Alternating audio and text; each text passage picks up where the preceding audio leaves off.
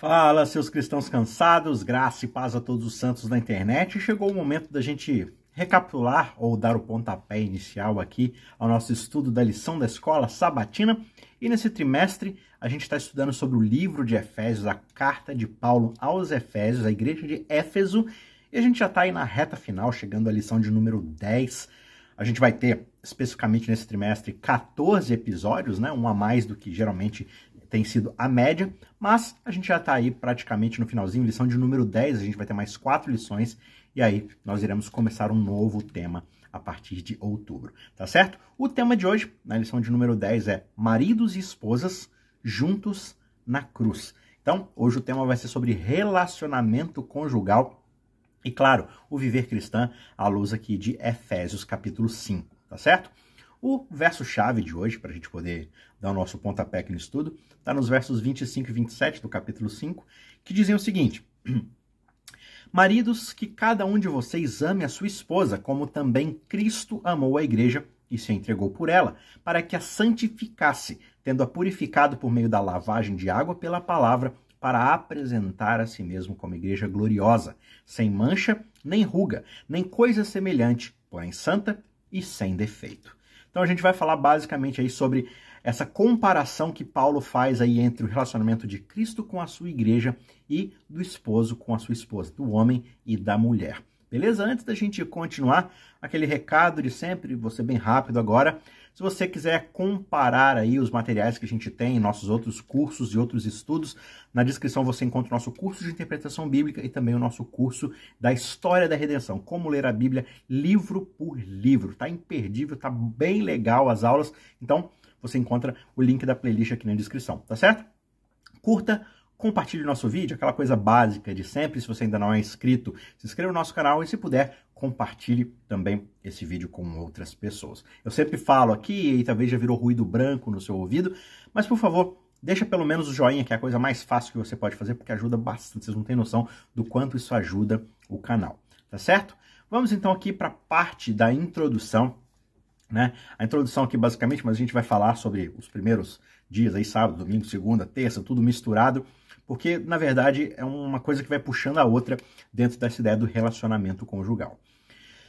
Para a gente começar então, a gente precisa entender que a submissão, que é um tema que Paulo vai abordar o tempo todo, ele vai falar, seja submisso, né? Mulher, seja submisso ao marido, marido, seja submisso a Cristo e tudo mais. Esse tema da submissão é um tema muito importante na Bíblia, só que ele é frequentemente mal compreendido. E aqui, em Efésios 5, 21, Paulo ele começa a falar sobre esse tema, só que a partir da submissão mútua entre os crentes. Então isso significa que, como cristãos, a gente deve se submeter uns aos outros em amor e humildade.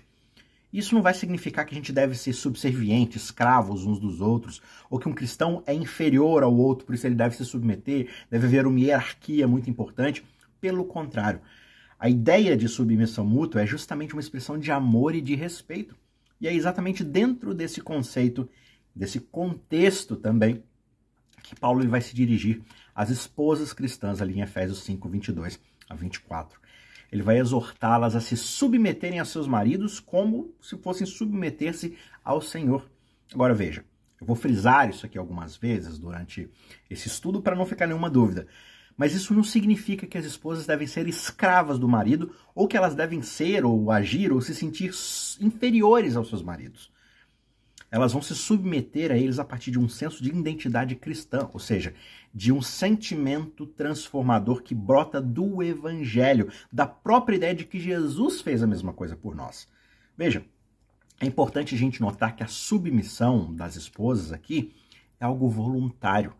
Não é algo que vai ser imposto pelo marido. O marido não vai agir com opressão, com violência, para fazer a esposa agir segundo a sua própria vontade. Só que, infelizmente, esses versículos, essa ideia aqui, ela vai ser frequentemente mal utilizada por pessoas que não estudam a Bíblia corretamente para poder justificar o abuso, a opressão sobre as mulheres. Só que essa é uma distorção completa do que o apóstolo está dizendo. O relacionamento entre marido e mulher deve ser de amor, de respeito mútuo, não de abuso, não de tratamento injusto. Por isso a gente não pode chegar interpretando isso e achando que Paulo está dizendo que as mulheres devem ser submissas ao seu marido de uma forma geral, de uma forma absoluta, para fazer todas as vontades dele. Claro que no contexto da época que Paulo escreveu, a sociedade de, de, até então era uma sociedade patriarcal. Era uma sociedade onde tudo se formava a partir do marido, do, do líder da casa. Então, a submissão da esposa ao marido era algo completamente amplo, aceito, esperado. Só que veja bem, a abordagem que Paulo faz aqui vai além de qualquer norma cultural da época e vai oferecer para a gente uma perspectiva cristã totalmente transformadora. Quando Paulo instrui as esposas a se submeterem aos seus maridos, ele não está sugerindo que os maridos sejam iguais a Cristo ou que mereçam a mesma devoção que é devida a ele. Em vez disso, ele está enfatizando que a submissão da esposa ao marido é justamente uma expressão da sua devoção a Cristo. Não é demais ressaltar aqui a importância de que a submissão não é uma hierarquia de poder. Não se trata de mandar ou desmandar. É uma expressão de amor e serviço mútuo. A submissão da esposa ao marido não significa que ela seja inferior a ele ou menos importante do que ele. Significa que ela desempenha um papel único, valioso no relacionamento conjugal. Que ela tem o seu papel a desempenhar que é extremamente relevante. Veja, essa palavra autoridade que aparece aqui, ela nunca é usada no Novo Testamento para descrever qualquer aspecto do relacionamento entre marido e mulher. Maridos nunca são instruídos a exercer autoridade sobre as suas esposas, no sentido de obrigá-las a fazer a sua própria vontade. Esposas nunca são ordenadas a obedecer aos seus maridos ou a se submeter à autoridade dos seus maridos de forma incondicional quando eles exigirem dela o que eles bem entenderem. Nenhuma ameaça vai acompanhar qualquer que seja esse convite à submissão. Se você não fizer tal coisa, então você vai apanhar, então você vai perder seus direitos, então você vai ser castigada, você vai ser escorraçada, você vai receber um status negativo perante a sociedade. Não. Quando as esposas são convidadas a se submeterem a seus maridos, é pelo convite do amor, assim como Jesus Cristo fez com a sua igreja. Assim como todos os cristãos devem se submeter uns aos outros em amor e humildade, assim também, da mesma forma, as esposas devem se submeter aos seus maridos, mas de uma forma amorosa, humilde, buscando o bem, buscando o serviço, mas um serviço despreendido. Isso não significa que os maridos têm o direito de controlar suas esposas, de abusar das suas esposas. Pelo contrário, Paulo está pedindo que os maridos também amem as suas esposas da mesma forma que Cristo amou a igreja. E veja, esse é um convite muito mais difícil. É muito mais difícil você fazer a vontade de alguém ou você negar tudo de si, sacrificar tudo de si em prol do outro. Em Efésios 5, 25 a 32, Paulo faz exatamente essa comparação. Assim como Cristo ama a igreja e se entrega por ela lá na cruz, da mesma forma os maridos devem amar suas esposas e se entregarem por elas. Paulo está falando aqui de um amor sacrificial, sacrificar a si mesmo. Jesus deu a sua vida pela igreja. E da mesma forma, os maridos devem estar dispostos a sacrificarem-se por suas esposas. Eles devem amá-las, cuidar delas, não controlá-las, não abusar delas. Paulo vai escrever: Assim os maridos devem amar as suas mulheres como seus próprios corpos. Quem ama sua mulher, ama a si mesmo. Além do mais, ninguém jamais odiou o seu próprio corpo, antes o alimenta e dele cuida, como também Cristo faz com a igreja. Efésios 5, 28 e 29. O relacionamento entre marido e mulher deve ser um reflexo do relacionamento entre Cristo e a igreja. Assim como Cristo amou a igreja e se sacrificou por ela, os maridos devem amar suas esposas e se sacrificar por elas. E assim como a igreja se submete a Cristo em amor e humildade, as esposas devem se submeter aos seus maridos de uma forma amorosa e humilde. E finalmente, em Efésios 5:33, Paulo resume a sua instrução para as esposas e maridos dizendo o seguinte: Cada um de vocês também ame a sua esposa como a si mesmo, e a esposa deve respeitar o seu marido. Veja só, aqui Paulo está enfatizando novamente a importância do amor e do respeito mútuos num relacionamento conjugal. O homem deve amar a sua mulher como ele ama a si mesmo. Percebe aqui o paralelo entre o, o segundo mandamento mais importante que Jesus mesmo falou? Jesus falou: ame a Deus acima de todas as coisas e ao próximo como a si mesmo. Paulo agora está trazendo isso para o relacionamento conjugal para dizer: homem, ame a mulher como a si mesmo. Ou seja, ele está colocando em pé de igualdade aqui com o mandamento. Quem é mais próximo de um homem do que a sua mulher? Quem é mais próximo de uma mulher do que o seu homem? Então, Paulo está enfatizando esse respeito e amor que deve haver no relacionamento conjugal. Quando nós seguimos esses princípios bíblicos, os nossos relacionamentos conjugais vão ser fortalecidos e eles vão trazer glórias a Deus. Agora, note uma outra coisa bem interessante aqui. Nesse contexto dos versos 18 a 33, onde ele vai falar aqui da submissão, ele escreve o seguinte já no comecinho, nos versos 18 a 20. Não vos embriagueis com vinho, no qual há dissolução, mas enchei-vos do Espírito, falando entre vós, né? Com salmos, entoando e louvando de coração ao Senhor com hinos e cânticos espirituais, dando sempre graças por tudo a nosso Deus e Pai, em nome de nosso Senhor Jesus Cristo.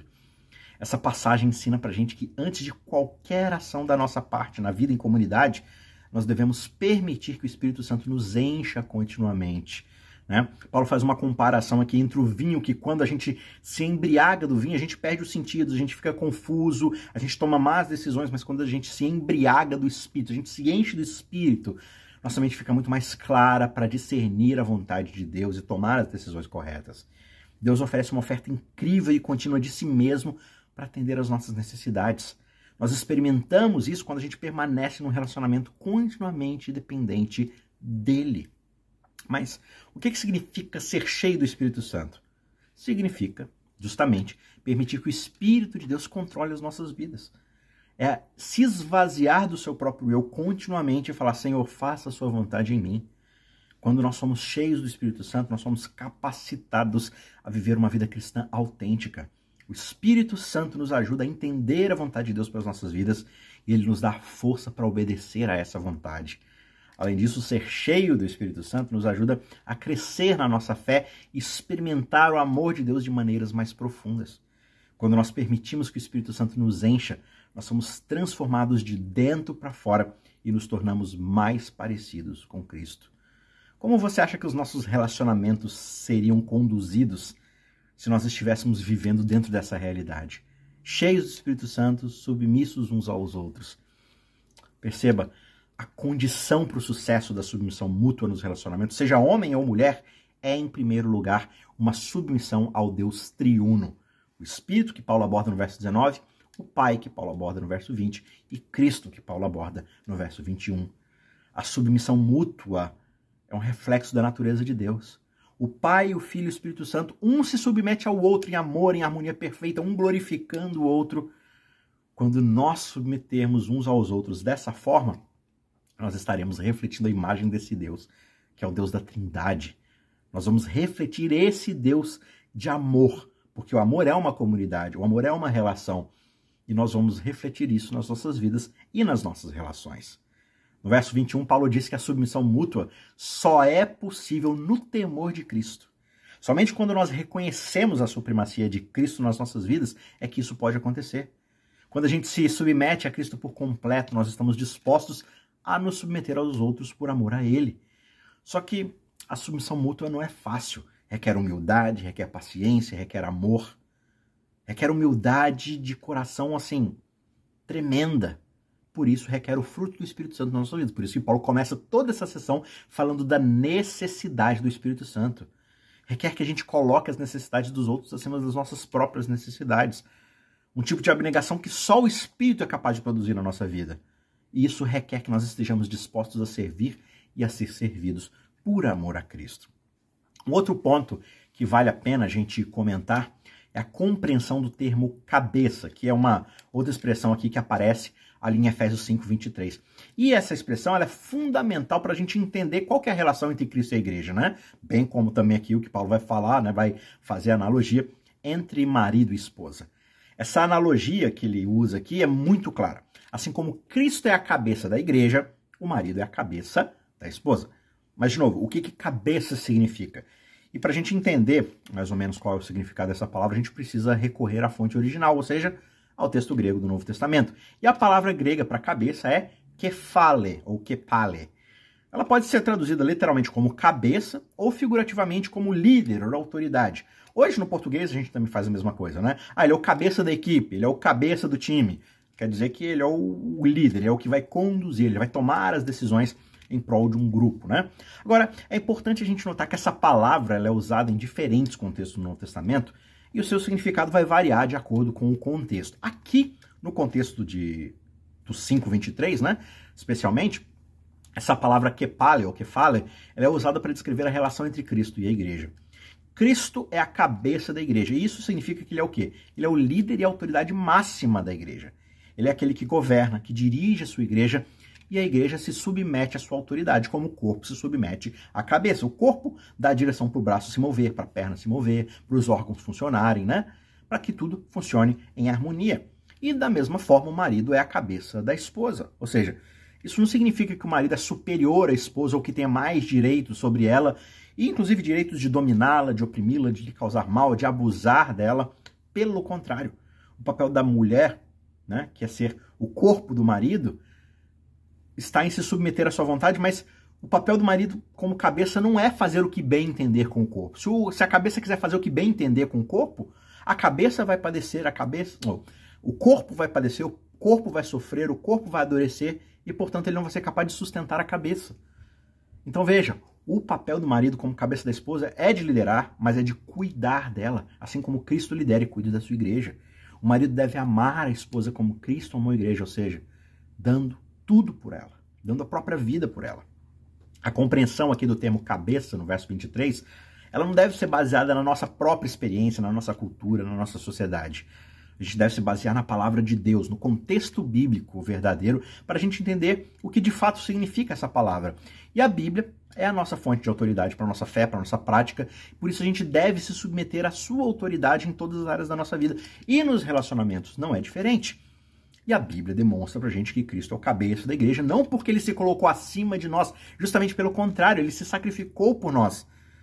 E, portanto, nós nos colocamos debaixo da sua vontade, debaixo desse, dessa cabeça que é capaz de se sacrificar pelo resto do corpo. Na verdade, nós nos tornamos cristãos quando nós nos submetemos a Cristo como nosso Senhor. Nós nos submetemos à sua liderança e, portanto, ele se torna a nossa cabeça. E toda a atividade de Cristo como nosso cabeça é o quê? Servir, edificar, capacitar, guiar e até mesmo morrer pela sua igreja. Essa ideia de Cristo como cabeça da igreja é uma metáfora muito poderosa, porque ela nos ajuda a entender o relacionamento entre Cristo e seu povo. A cabeça controla o corpo, ela coordena o corpo. Cristo controla o corpo, coordena a igreja. Ele é a sua fonte de autoridade, de sabedoria e de direção né, da igreja e tudo mais. Agora, quando nós nos submetemos a Cristo como o nosso cabeça, o que a gente está fazendo, na verdade, é reconhecendo a sua autoridade sobre nós. Isso significa que nós buscamos Sua vontade em todas as áreas das nossas vidas e nos esforçamos para viver de acordo com seus ensinamentos. Não é uma submissão cega, é uma escolha consciente de confiar em Cristo e de segui-lo. Quando nós nos submetemos a Cristo, nós experimentamos os benefícios da sua liderança. Ele nos serve, ele nos guia, ele nos protege, ele nos edifica e nos capacita para cumprir o propósito que ele tem para nós como indivíduos e como igreja. A sua liderança é baseada no amor e no cuidado por nós. E além disso, Cristo está disposto a ir além no seu serviço à igreja. Ele deu sua própria vida por nós e não, não dá para cansar de frisar isso. Ele demonstrou o máximo do seu amor através do seu sacrifício. A sua morte na cruz foi um ato de redenção, foi um ato de reconciliação. Ele restaurou nosso relacionamento com o próprio Deus e uns com os outros. Então, como cristãos, é justamente a seguir esse exemplo de Cristo que nós somos chamados, né? Para imitarmos o relacionamento dele conosco no nosso relacionamento com a igreja. Nós devemos servir uns aos outros, edificar uns aos outros, estarmos dispostos a nos sacrificar por amor ao corpo de Cristo. O que isso significa? Significa justamente colocar as minhas necessidades abaixo da necessidade dos outros.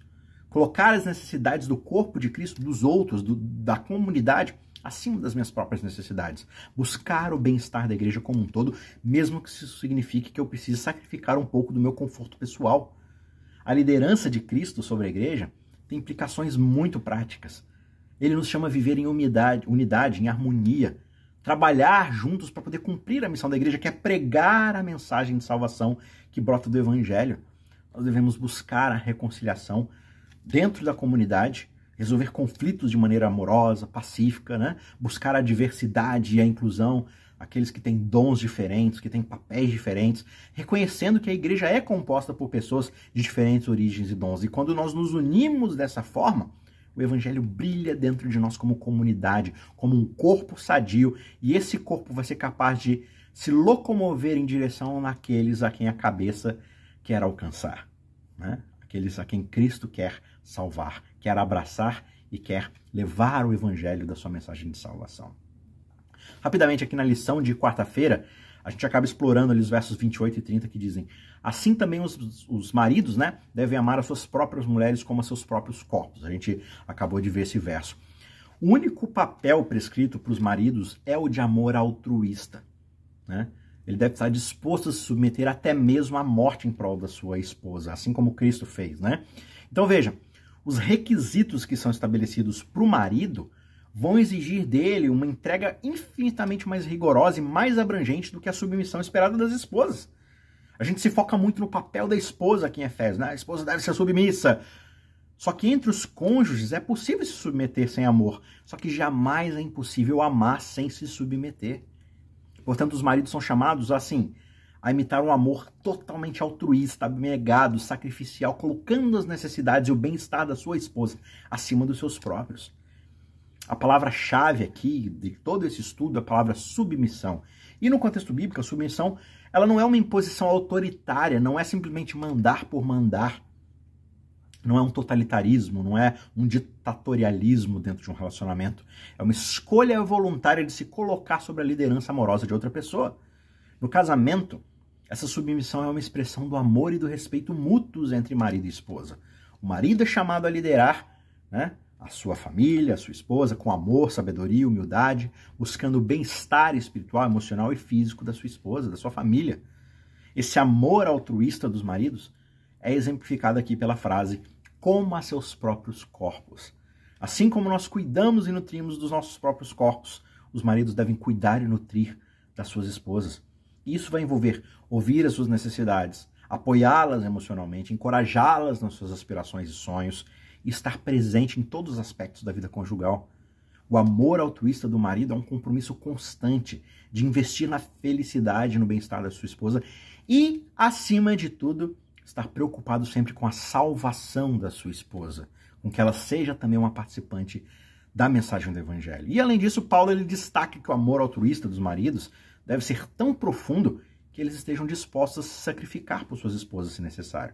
Claro que não significa assim ir ao extremo de se tornar um mártir, de morrer, embora talvez em alguma situação isso se torne necessário, mas a gente não pode perder de vista que isso significa muito mais estar disposto a renunciar aos seus próprios interesses, aos seus próprios desejos, em benefício do uso da sua esposa. E essa disposição para se sacrificar é justamente aquilo que reflete o amor incondicional e a dedicação que Jesus demonstrou pela sua igreja. Para a gente finalizar aqui com a parte de quinta-feira, né?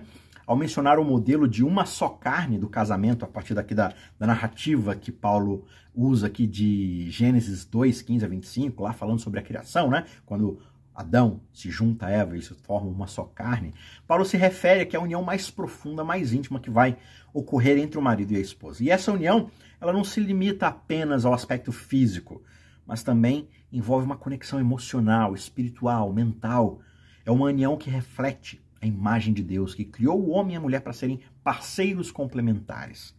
No contexto da criação, Deus criou a mulher como uma auxiliadora adequada para o homem. E é assim, imprescindível a gente perceber uma coisa aqui.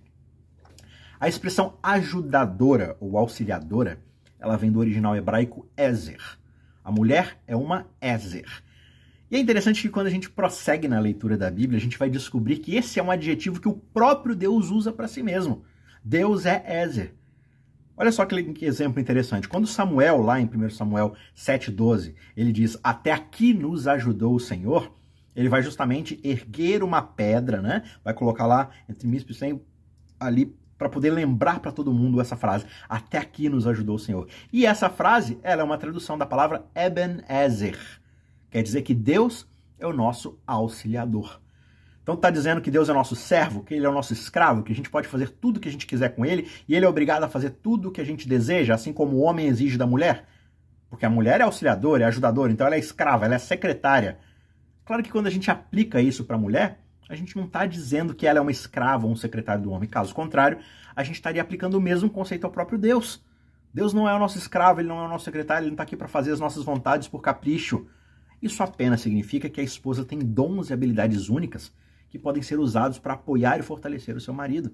Ela pode usar seus dons femininos como compaixão, empatia, sabedoria, carinho, beleza, cuidado, discernimento para ajudar o seu marido a se tornar tudo aquilo que Deus o criou para ser. Da mesma forma, o homem fará a mesma coisa pela mulher. Essa relação de casamento baseada no modelo de uma só carne é justamente esse chamado para unidade, para intimidade, para o crescimento mútuo, um fazendo com que o outro cresça em amor e harmonia e em graça com Deus. É uma parceria em que ambos os cônjuges se apoiam, se encorajam, se fortalecem. É um relacionamento em que o marido e a esposa se esforçam para alcançar os propósitos de Deus juntos, buscando santidade e crescimento espiritual. A submissão mútua no casamento também envolve trazer à tona tudo aquilo que é masculino e feminino em cada cônjuge, para que juntos eles possam se tornar tudo aquilo que Deus os criou para ser. Veja, Deus criou homem e mulher, ele criou um relacionamento, uma relação de amor para refleti-lo. Quando Deus ele cria o ser humano para poder refletir, ele não cria só um, ele cria uma relação, assim como ele é uma relação dentro da Trindade. Então, assim como o Espírito Santo complementa o Cristo, que complementa Deus, o Pai, e eles vivem um ali glorificando o outro, e cada um com uma função, da mesma forma, maridos devem trazer à tona todas as suas qualidades masculinas, como liderança, proteção, provisão, força, cuidado, né? Para que as suas esposas possam se sentir seguras, protegidas no seu amor. E da mesma forma, as esposas elas vão trazer à tona essas qualidades femininas: beleza, graça, compaixão, né? carinho, cuidado, que os seus maridos possam se sentir ali amados dentro dessa relação. E quando um casal vive dessa maneira, cheios do Espírito Santo, nessa submissão mútua, mas é uma submissão que parte de cada um, a sua presença é inspiradora e edificante para todos ao seu redor. Esse vai ser um casal que vai abençoar aqueles na comunidade em que eles vivem. Eles são um testemunho vivo do amor e da graça de Deus. Um exemplo de como um casamento pode ser uma fonte de bênção, uma fonte de alegria para ambos os cônjuges. Só que, claro, que viver dessa maneira não é fácil requer o cuidado do Espírito Santo nas nossas vidas, requer a presença do Santo Espírito de Deus no nosso coração e um compromisso diário de buscarmos a vontade de Deus nas nossas vidas. E para isso a gente precisa de humildade, desse amor sacrificial, de uma disposição de colocar as necessidades dos outros acima das nossas próprias. Só que quando a gente vive dessa maneira, a gente está vivendo de acordo com o propósito de Deus para as nossas vidas. E assim a gente vai experimentar a plenitude da sua graça e do seu amor nos nossos relacionamentos não só nos nossos relacionamentos íntimos, mas com aqueles ao nosso redor. Os crentes em Cristo na comunidade, aqueles que ainda não conhecem a Deus ao nosso redor, né? na nossa vizinhança, no nosso trabalho, enfim. Que Deus possa nos capacitar com o seu espírito para vivermos essa relação de amor e de submissão. Seja você homem ou mulher, que o Espírito Santo te ajude a exercer aquilo que você é, quem você é, com seus dons, com aquilo que ele te capacitou para poder abençoar a sua relação íntima e pessoal dentro da sua família e também aqueles que te cercam. Que Deus te abençoe. A gente se vê na semana que vem. Não se esqueça de deixar pelo menos aquele joinha. Se você quiser extrapolar, deixa um comentário também e compartilhe esse vídeo com outras pessoas. Deus te abençoe. Até semana que vem. Até mais um estudo. Tchau, tchau.